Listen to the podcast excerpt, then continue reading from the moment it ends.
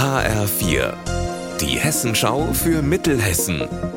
Hier ist das Studio Gießen.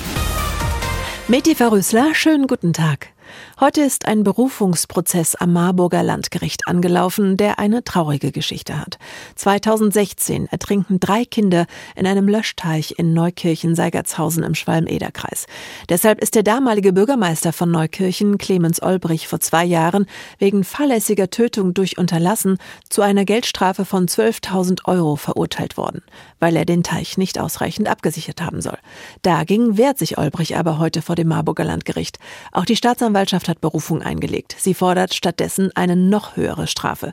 Marc Klug war beim Auftakt im Berufungsprozess dabei und da ist ein Dokument ganz besonders wichtig geworden.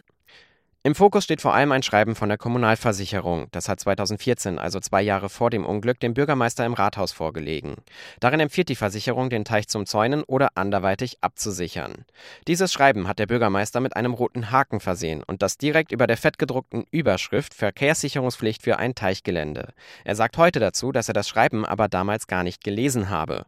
Es komme täglich so viel Post, dass es nicht unüblich sei, dass man als Bürgermeister ein Schreiben von der Versicherung an die Fachabteilung weiterleitet und das auch ohne es ausführlich zu lesen. Wer studiert, hat bekanntlich nicht viel Geld in der Tasche. Das kennen auch die Studierenden bei uns in Mittelhessen. Doch das Loch im Portemonnaie wird gerade noch größer. Das hat das Wohnungsportal Immowelt ermittelt. In 39 Unistädten müssen Studierende mehr als die Hälfte des BAföG-Höchstsatzes für ihre Miete bezahlen. Anne-Kathrin Hochstrat, wie sieht's denn bei uns in Mittelhessen aus? Auch hier steigen die Mieten. In Gießen und Marburg sind es schon über die Hälfte des BAföG-Höchstsatzes von 934 Euro. Genauer sind es in Gießen im Schnitt 53 Prozent und in Marburg 51 Prozent. In Marburg bezahlen Studierende demnach 475 Euro warm, in Gießen 495 Euro. Dazu muss man aber auch noch sagen, längst nicht alle kriegen BAföG und auch nur ein Bruchteil diesen Höchstsatz, mit dem hier gerechnet wurde.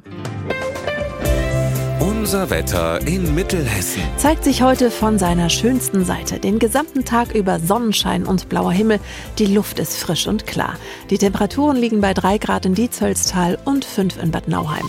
Morgen wird ein ebenso prächtiger Tag wie heute. Ihr Wetter und alles, was bei Ihnen passiert, zuverlässig in der Hessenschau für Ihre Region und auf hessenschau.de.